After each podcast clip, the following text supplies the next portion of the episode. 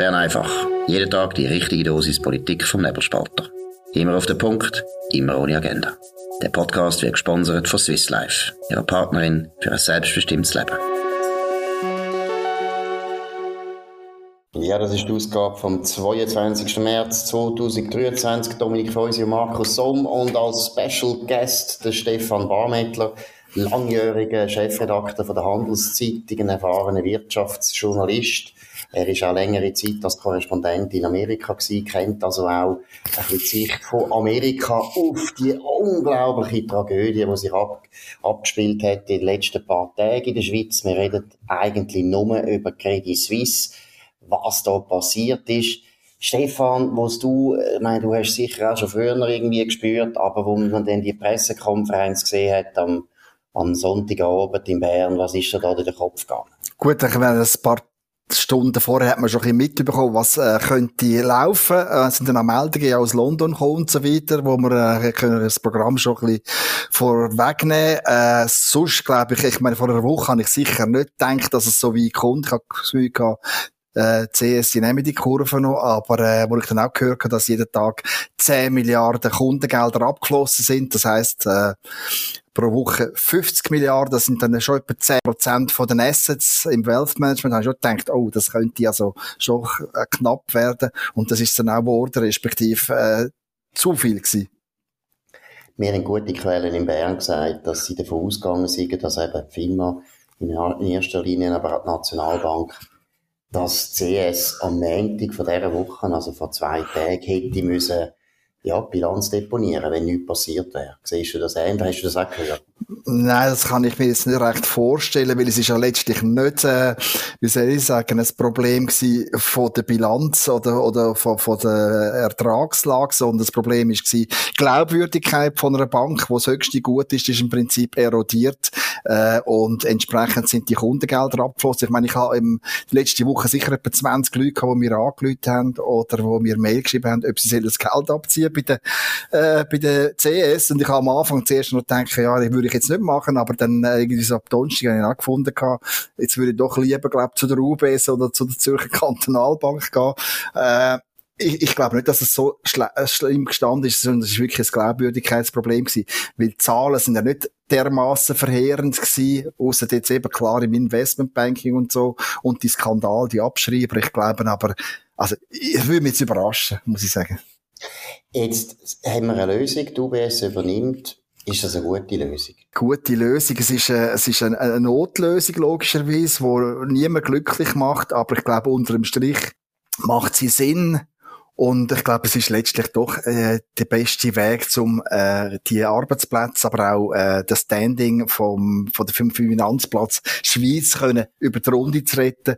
Äh, ist das sicher eine gute Lösung. Ich kann mir nicht vorstellen, dass äh, unter einer Bundeskontrolle, also eine Staatslösung eine gute Lösung gewesen wäre, weil ich kann mir nicht vorstellen, dass äh, Frau äh, Finanzchefin oder wer auch immer äh, der Direktor von der Finanzaufsicht oder wer auch immer äh, hätte können die Bank steuern führen als Verwaltungsratspräsident. Auf das wäre sie rausgelaufen. Also äh, Frau Keller-Sutter hätte ich mir das nicht können vorstellen im Banking äh, die maßgebliche Rolle spielen. Und wenn ich da sehe äh, der Herr Kelleher Colm Kelleher doch 30 Jahre äh, Wall Street Erfahrung habe ich da schon das Gefühl äh, die Bank ist in besseren Händen als irgendwelchen politisch äh, bestimmten Gremien. Dominik, wie schätzt du die Lage? Die Parteien haben sich ja jetzt immer, praktisch immer schneller geäussert. Letzte Woche sind sie alle unter Schock gestanden. Kann man überhaupt noch etwas nachbessern? Kann man da noch politische Forderungen stellen? Oder ist das eigentlich alles nur Phantomschmerzen, die man da noch behandelt? Ich befürchte, es ist Phantomschmerz. Also das, was man jetzt da hört, äh, die Forderungen auch heute, zum Beispiel eben Thierry Burkhardt im Blick, wo unterstreicht, eben, man müsste unbedingt äh, der Credit Suisse Schweiz ähm, äh, später irgendwann, also nicht genau wenn, wieder äh, verselbstständigen, damit äh, der Finanzplatz 2 wieder zwei große Banken hat oder mehrere große Banken hat. Äh, ich kann mir nicht vorstellen, wie man das jetzt im Nachhinein will, äh, zur UBS gehen, zum Herrn Callagher und sagen, äh, Edge Badge, äh, du musst denn das wieder geben, weil das ist letztlich äh, ein Grund, oder wo, wo sicher in der Beurteilung von dem Deal eine wichtige Rolle gespielt hat. Also, dass es da ein Schweiz-Geschäft gibt, wo profitabel ist. Also, ich meine, äh, auf der Seite UBS wird man eine Abwägung gemacht haben, welche Risiken gehen wir ein, welche Assets nehmen wir rein und nur, äh, nur weil das gestummen hat, äh, hat man das können machen und, und darum befürchte ich ein bisschen, es geht da eher auch um, um einen Phantomschmerz oder vielleicht auch um ein, um ein Darstellen von, wir haben dann übrigens auch noch gute Ideen, das ist ja in der Politik oft der Fall. Äh, Stefan, ich würde noch gerne ein bisschen über die Verstaatlichung reden. Es gibt ja gewichtige Stimmen die sagen, da wäre besser gewesen. Zum Beispiel selbst äh, Oswald, Oswald Grübel sagt das. Und es gibt auch andere Leute, die mir sagen, ja, das wäre nicht eine richtige Verstaatlichung gewesen. Man hätte einfach können eben Teil verstaatlichen. Tobias Straumann hat das gestern im Tagesanzeiger gesagt, wäre die bessere Lösung gewesen. Wieso bist du so sicher, dass, dass man unbedingt hat müssen die private Lösung suchen? Weil ich glaube, eben, wir haben ja oft letztlich ein Glaubwürdigkeitsproblem gehabt. Äh, Kundschaft weltweit ist davor gelaufen. Das sind vor allem Millionäre, Billionäre, die in dem Bereich in, äh, äh, tätig sind. Das sind Family Offices und so. Und ich kann mir nicht vorstellen, dass eine Schweizer Lösung mit einer Beteiligung von der Schweiz oder mit einer maßgeblichen Beteiligung äh, da etwas äh, äh bewirkt hätte. Ich glaube, ich glaube, der, der Abfluss wäre weitergegangen und wir dürfen eins nicht vergessen. Ich meine, wir hätten im Prinzip einen Schuss gehabt. Wir hätten nicht können jetzt mal versuchen, mit, mit, mit einer staatlichen ja. Lösung etwas anzuwürgen und dann nach zwei Monaten dann sagen, du, es ist jetzt doch nicht, hat doch nicht funktioniert, sind doch noch weitere Gelder abgeflossen und jetzt probieren wir es mal mit dem Plan B, mit der UBS. Und ich, die Zeit, äh, von einer, von, von, von einer, wie soll ich sagen, wir müssen Klarheit schaffen und ich glaube, äh, der erste Schuss hat müssen sitzen und ich glaube, der sitzt jetzt so und äh, alles andere halte ich für, für, für, für völlig illusorisch. Ich meine, man muss mal das Umfeld sehen. Ich meine, CS ist eine von den 30 systemrelevanten Banken von dieser Welt, neben der UBS und vielleicht 15 amerikanische Banken und so weiter. Und dass die jetzt da in einem Staat auf unterstaatlicher Obhut gesunde Selle, gesunde Selle ist halte ich für völlig ausgeschlossen, vor allem die Auswirkungen, die es hätte auf die Welt. Wir leben jetzt in einer unglaublichen, unsicheren Welt. Die National Nationalbanken von dieser Welt sind am Schrauben von der, von der, äh, an der Inflationbekämpfung. Vielleicht kommt das FED heute mit einer Zinserhöhung, mit der nächsten. Und in dem Umfeld eine staatliche Schweizer Lösung, das ist, das halte ich für vollkommen äh, Traum, Traumtänzerei, äh, angesichts auch von der Bedeutung von dieser Bank. Also ich würde sagen, Glaubwürdigkeit, eben das ist eigentlich der Punkt, das ist auch der Unterschied zu der UBS-Rettung während der Finanzkrise, ja. um schlechten Papier. Ja, aber, aber man, muss, man muss mal eins sehen. Ich meine, die Bank, äh, die Silicon Valley Bank, die hat dreieinhalbtausend Mitarbeitende in Amerika gehabt und die hat Schockwellen durch die Welt durchgetrieben. Jetzt muss man sich mal vorstellen, eine systemrelevante Bank und, und ich sage, die, die, die Silicon Valley Bank verglichen mit, übertragen auf die Schweiz, ist das eine Appenzeller äh, Regionalbank, sind wir mal ehrlich, mit dreieinhalbtausend. Und wenn die so, so Schockwellen auslösen, muss man sich mal vorstellen, ein systemrelevante Player in, in, in, der Welt als Bank, wenn die äh, zur Disposition steht, was das für Auswirkungen hat, das kann man sich ja gar nicht vorstellen. Das wären weltweite äh, Schockwellen im Finanzsystem und dann hätten also, glaube ich, äh, vermutlich Nationalbanken, DZB oder auch die amerikanische Nationalbank ihre Zinserhöhungen können vergessen, weil ganz andere Probleme angestanden wären, nämlich die Beruhigung von dem Finanzsystem wieder. Ähm, ist das auch der Grund, warum die ganze Too Big to Fail eigentlich, man hat die gar nie in Betracht gezogen. Alle die Sachen, die Vorbereitung, die Recovery, die Aufspaltungsplan und so, das ist alles, äh, letztlich, äh, hat, man gemerkt, das funktioniert gar nicht. Das ist doch, das ist doch reine Augenwischerei. Ich meine, die ganzen Break-up-Plans, die sind etwa mhm. 3000 Seiten lang. Äh, und dass man das innerhalb von nützlicher Frist hätte können durchsetzen.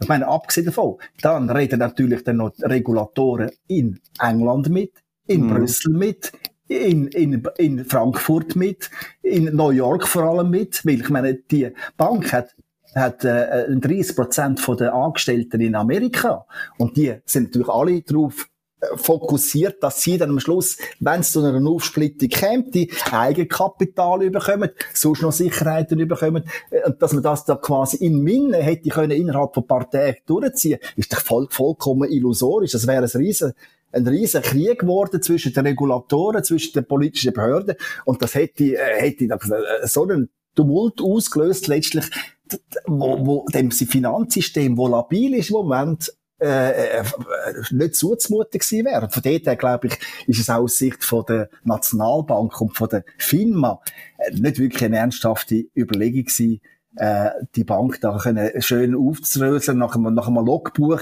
tut dann die einzelnen Punkte abhaken und, und am Schluss hat man dann nur noch äh, äh, äh, ein Schweizer C, äh, CS. Genau. Ich meine, das ist doch völlig, völlig, die sind ja so vernetzt, die Banken. Das ist man hat einfach oder man hat uns einfach zehn Jahre lang erzählt, ja, jetzt sind wir dann gut vorbereitet und FINMA schreibt das noch jetzt auf der Website. Also eben in dem Notfall machen wir das dann und das kommt dann gut, jetzt sind wir vorbereitet und das ist jetzt halt wieder mal typisch, oder, dass die, die Art von Regulierung ähm, letztlich eine sehr theoretische Angelegenheit ist, wo man, ja, für den Praxisfall nicht kann voraussehen, oder? Das ja, habe ich jetzt ein bisschen Frust ja. irgendwie, oder? Ja gut, ich meine, bei, bei kleineren Banken, jetzt sagen wir jetzt Raiffeisen, kann man die sicher, könnte man die sicher sicher abwickeln. Wenn jetzt der Reifeisen von Hinterbännigen oder irgend sowas, dann kann man die sicher wegspalten und so weiter. Aber wir reden da von einer Weltbank. Ich meine, der mhm. CS ist im, in, im asiatischen Raum etwa auf Rang 4, was Vermögensverwaltung anbetrifft. Das ist ein, ein, ein ganz wichtiger Player und dass der da irgendwie andere, nach anderen Kriterien funktioniert, ist doch klar. Und die Bank aufzudröseln, die so international ist, das ist schon noch relativ schwierig. Ich meine, ein Teil vom IB, also vom Investmentbanking ist in der Schweiz und so weiter. Das ist, das, die Bank ist vernetzt. Wie siehst du die Zukunft jetzt von dieser neuen UBS? Äh, kann man da erwarten, dass das eine gute Bank wird oder müssen wir in fünf Jahren schon wieder bangen um die letzte Bank, die wir dann noch haben, die international ist? Wie sind deine Prognosen? Ich glaube, also es kommt in der Farbe, wie grosser Spielraum ist äh, von der UBS äh, ich meine, jetzt die ganze Diskussion jetzt über die Boni, das, das, das macht mich leicht skeptisch, weil wenn Politik anfängt, sich einmischen über Bonuspolitik von einer Bank, dann finde ich, das ist also hochproblematisch. Man muss einfach mal sehen, nur als Beispiel, ich meine, äh, der CS Schweiz ist hoch rentabel, das ist ein ein Filetstück, die ist so rentabel wie, wie die UBS in der Schweiz, im Investmentbanking sogar noch besser. Und ausgerechnet diesen 7'500 Leute wird jetzt der Bonus zurückhalten, finde ich auch echt ein Skandal eigentlich. Und die Boni sind ja nicht einfach Boni, sondern das ist zum Teil der 13. Monatslohn, der geht zum 5'000 Franken, der geht zum 20'000 Franken. Und dass Politik sich zu so einen Entscheid hinreißt, macht mich wahnsinnig skeptisch und bestärkt mich in meiner Einstellung, dass wenn der Staat sich einmischt in so eine Geschichte, dann wird's ganz schlimm. Ich wollte sagen, äh, ich, ich, wenn, wenn ich, wenn, wenn die UBS-Chefs Entscheidungsbefugnis haben letztendlich mit Rücksicht nehmen auf irgendwelche staatliche Befindlichkeiten, dann kommt das gut, bin ich absolut überzogen. Das wird zwar verdammt hart werden, weil, weil die werden 20, 30.000 äh, Arbeitsplätze abbauen, in der Schweiz sicher 10.000. Das wird das Blutbad geben, wo ganz schlimm wird, insbesondere für die Angestellten. Aber ich glaube, da führt kein Weg dran vorbei. Tut mir leid. Gut, wir sind in einem Wahljahr, oder? Und ich, ich bin fast sicher, in der Parteizentrale hat man gesagt, ähm, ja, äh, wir können gar nicht rausgehen. Obwohl das sachlich, wie es jetzt du äh, wirklich gut geschildert hast, äh, durchaus absurd ist, dass man jetzt einfach allen den Bonus streicht. Aber es, es will niemand in die Kamera, in das Mikrofon jetzt ihnen sagen, irgendetwas von, wir verteidigen jetzt Boni von der Credit Suisse. Das ist jetzt einfach äh, der rein der, der Opportunität geschuldet, glaube ich. Ja, und ich glaube, das ist auch wirklich, also für Politiker unmöglich, jetzt da zu sagen, ja, die Boni tun wir jetzt noch verteilen. Und die Credit Suisse ist natürlich in dem Sinn, und das gilt halt auch für alle Angestellten, die haben alle gewusst, dass das eine Bank ist, die sich halt, äh, ja, wirklich ein paar Reputationsprobleme eingehandelt hat. Also, zynisch gesagt, muss man sagen, ja, als CS-Angestellter hast du eigentlich immer müssen damit rechnen, dass irgendwann mal unter die Räder kommst, politisch, oder ist das zu zynisch? Ich glaube, das ist zynisch, weil ich meine, was jetzt passiert ist, wie, also der Hinterletzte, der kann verreisen und das werden die Guten sein, die werden jetzt da zusätzlich gehen und die werden zum Teil Kunden mitnehmen und das wird zum Teil natürlich dann jetzt Basis von der Bank, also von der Bank, von der fusionierten Bank wird das untergraben, ist ja logisch. Ich meine, wir sehen das schon massiv in Asien, da sind schon du hunderte von, von Client Manager, die äh, Kunden betreuen, zu anderen Banken gegangen, zu der City, zu, zu Morgan Stanley, zu Paribas sind die abgewandert mit ihren Kundschaften. Und wenn das weitergeht und wenn man die Leute weiter sagt, dann werden die, wie gesagt, die werden die Guten gehen und das schadet letztlich die UBS in dem Sinn und das schadet letztlich auch den Finanzplatz Schweiz. Darum wäre ich ein bisschen vorsichtig, weil, mhm. weil die Bank hat Substanz noch. Mhm. Wie groß ist das Problem für die Schweiz, dass wir nur noch eine Grossbank haben? Ich meine, sie haben jetzt eine Monopolstellung in der Schweiz, das haben wir nie gern.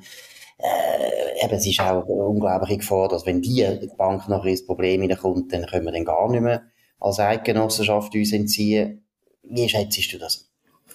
Ich, ich, ich finde es natürlich eine Katastrophe, weil, äh, weil äh, ich meine, äh, einerseits eben, was, was, was Marktkräfte anbetrifft, merkt faktisch jetzt in gewissen Bereichen das Monopol. Äh, ich meine, in Genf und im Kanton Genf sind 50 Prozent von der Hypotheken kommen von der CSU-Best Bank. Also es ist faktisch, äh, jede, jede zweite Hypothek in Genf ist, äh, läuft über die Bank und das hat zum Teil 40 Prozent und so weiter. Oder im Investmentbanking, jede Schweizer Firma äh, von, einer, von einer gewissen Größe, also sprich, wo international tätig ist, wo irgendwie mit Investitionen vielleicht von 10, 15, 20 Millionen agiert, die ist jetzt, wenn sie eine Schweizer Bank haben, ist die auf eine einzige Bank angewiesen. Und äh, ich, das ist das ist Katastrophe, weil, weil ich meine für für die Risikostreuung, aber auch für den Wettbewerb, wenn es um, um um um Gebühren geht und so weiter, ist das natürlich ein, ein No-Go im Grunde genommen. Und Profiteur sind natürlich dann am Schluss die Ausländer, die in der Schweiz nicht tätig sind, die äh, natürlich da sich werden äh, das eine oder andere Häppchen abreißen, weil eins und eins wird nicht, wird nicht zwei gehen, weil aus reinen Risikoüberlegungen muss einer, also der Peter Spuler, der wird der wird bei der UBS sein und bei der CS. Und wenn, wenn die jetzt fusionieren, muss er sich überlegen, einen Teil von den Geldern vielleicht zu der Deutschen Bank oder so zu bringen. Das, das wird, das wird Konsequenz sein von dem. Ich finde das ganz schlimm, aber das ist der Preis wahrscheinlich, wo, wo man muss zahlen für die, für die Lösung, wo, ja, wo mhm. dramatisch ist. Glaubst du, Dominik, dass da der Bundesrat einfach schlecht verhandelt hat gegenüber der UBS? Hätte einfach müssen sagen, Kopfendeckel, da müssen andere Bedingungen an. Eben zum Beispiel, äh, ihr müsst die Kreditanstalt, das Schweizer Geschäft, das müsst ihr wieder abspalten in zwei, drei Jahren. Das ist eine Auflage. Wir wollen da irgendwie ein bisschen Wettbewerb halten. Oder ist das völlig unmöglich für Politik? Ich weiß es noch nicht, aber es ist eine von der äh, interessanteren Fragen. Ich befürchte, dass man sich einfach, oder man gar nicht daran gedacht hat. Oder gemäß Kartellgesetz tut ja die FINMA faktisch die WECO übersteuern. Die WECO tut nur noch, äh, wird nur noch konsultiert, äh, es wird nicht mehr richtig geschaut. Und ähm, die Frage ist gestellt worden von einem Kollegen an der Medienkonferenz und Frau Amstaat von der FINMA hat äh, reingeschaut, wenn sie äh, äh, mit einer Frage konfrontiert hat, die sie noch gar nie gehört hat. Und ich glaube, man hat dann einfach das Go gegeben dafür. Also man ja, hat also, gar nicht so überlegt. Ich, ich glaube, das ist eine zentrale Frage. Das ist, die ist sicher nach den ersten zehn Minuten auf dem Tisch gewesen. Und mm. so wie das tönt hat, hat auch der Kellerherr gesagt, wir wollen die Bank, weil das ist das Filetstück. Und, genau. und, wenn, und wenn, wenn nicht, dann ist das ein No-Go. Und sie haben ja auch ausgeschlossen an der Pressekonferenz, dass es IPO gibt, also eine Verselbstständigung auf dem Teil gibt. Die werden jetzt würde ich mal davon ausgehen, äh, die viele Stücke aus dieser Bank rausnehmen, ein grosser Teil vom IB wahrscheinlich, von, von der Vermögensverwaltung, und der Rest kann, kann der ZKB oder sonst irgendjemand übernehmen, aber die werden jetzt das ausbeindeln, äh, wie ein, wie ein, wie ein, ja, wie ein, wie ein Geschenk, das ihnen quasi jetzt äh, unter den Tisch gelegt worden ist, oder auf den Tisch gelegt worden ist. Ja, so macht man es ja eigentlich, oder? Ich meine, es ist, wäre absurd, wenn sie es viele Stücke würden jetzt irgendwie wieder geben, oder? Das, ja. Ja, und sie sind natürlich in einer wahnsinnig starken Verhandlungsposition mhm. gewesen, weil sie haben natürlich gewusst, äh, schon früh, dass die Schweiz keine staatliche Lösung will. Also können wir nur sie fragen und wenn, und haben du das ja jeden Wunsch im Prinzip erfüllt bekommen. Ich meine, wenn, es, es gibt ja Derivatpositionen, die offenbar shaky sind. Da haben sie noch eine Versicherung bekommen vom Staat, also vom, von der Eidgenossenschaft über, glaube 8 Milliarden oder 9 Milliarden. Mhm. 9 Milliarden. Die haben doch alles können sich wünschen, was sie haben wollen, und das ist ihnen erfüllt worden, weil, weil, weil, weil alle mit dem Rücken zu der Wand gestanden sind. Und, und das alles unter Zeitdruck. Warum ist eigentlich der Preis, zuerst hat man gehört in der Financial Times 1 Milliarde, also 25 Rappen pro Aktie, und dann äh, hat man einen weiter verhandelt auf 3, äh, ist dir irgendwie, kannst du dir einen Reim aus, auf, auf das machen? Ja, ich habe das Gefühl, die sind einfach mal extrem unten gegangen, äh, und dann haben sie angefangen zu verhandeln, wie man auf einem Bazar, aber mit dem, mit dem Eis haben sie natürlich schon mal deklariert, dass viel, dass der Spielraum nicht sehr groß ist, oder? Und äh, ich meine, die sind zu einem super, super happy, sind die jetzt zu einer, zu einer doch stattlichen Bank gekommen und zu stattlichen Vermögen. Also, von dort her ist das, haben, haben sie das super gespielt und äh, der, der Colm Keller hat eine ganz ernste Miene gemacht und, und, und, und äh, ja, das ist ein Pokerface und der hat genau gewusst, gehabt, äh, wir setzen jetzt uns da durch und müssen da ein bisschen schlechte Miene zum Spiel machen, aber die haben, ich bin sicher, die haben hinter der Kulisse, haben die sich ins Füßchen gelacht. Gut, man muss auch fair sein und sagen, hey, also die Meisterschaft war in einer wahnsinnig defensiven Position gewesen. Insofern, es hat keine andere Angebot gegeben. Ich meine, BlackRock hat sich's überlegt, offensichtlich. Und dann haben sie aber gemerkt, oh, wir können eben, sie haben ja nur einen Teil eigentlich wollen von der Credit Suisse. Und das hat natürlich die Schweiz auch nicht wollen. Und dann hat BlackRock auch abgesagt. Dann hat Saudis haben mal ein bisschen angetönt, dass sie eventuell Interesse haben. Aber das ist dann eigentlich auch nichts Richtiges gewesen. Also, man muss schon ehrlich sein.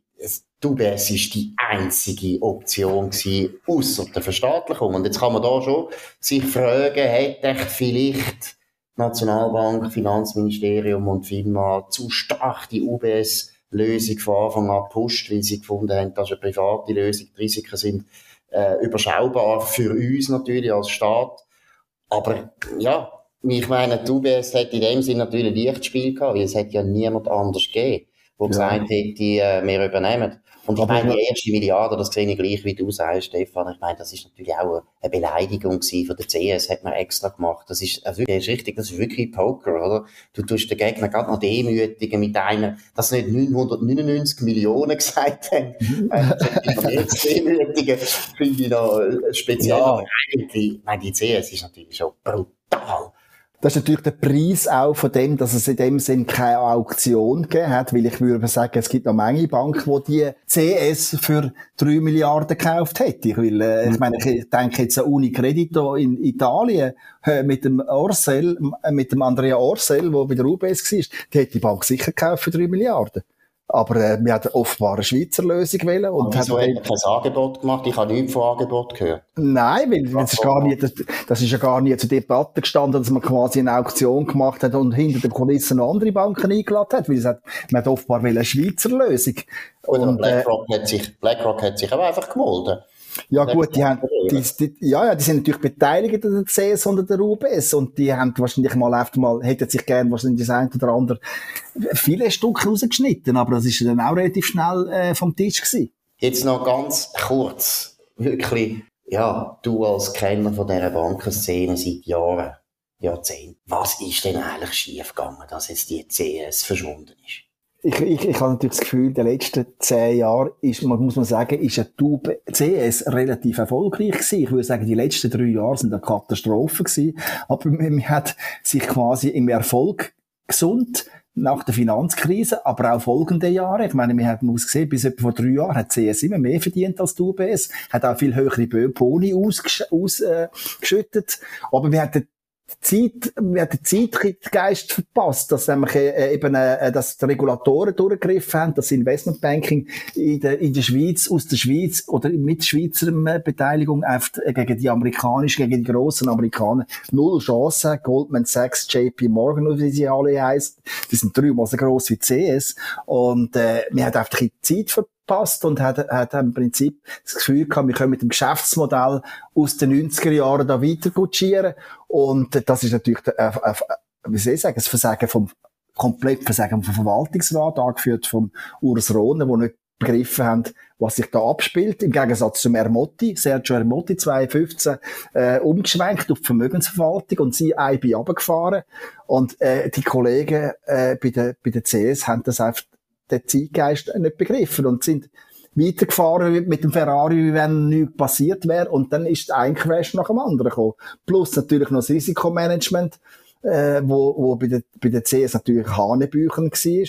Plus da die Machtkämpfe, die es immer gegeben hat. Durch das sind immer wieder gute Leute gegangen oder gegangen worden.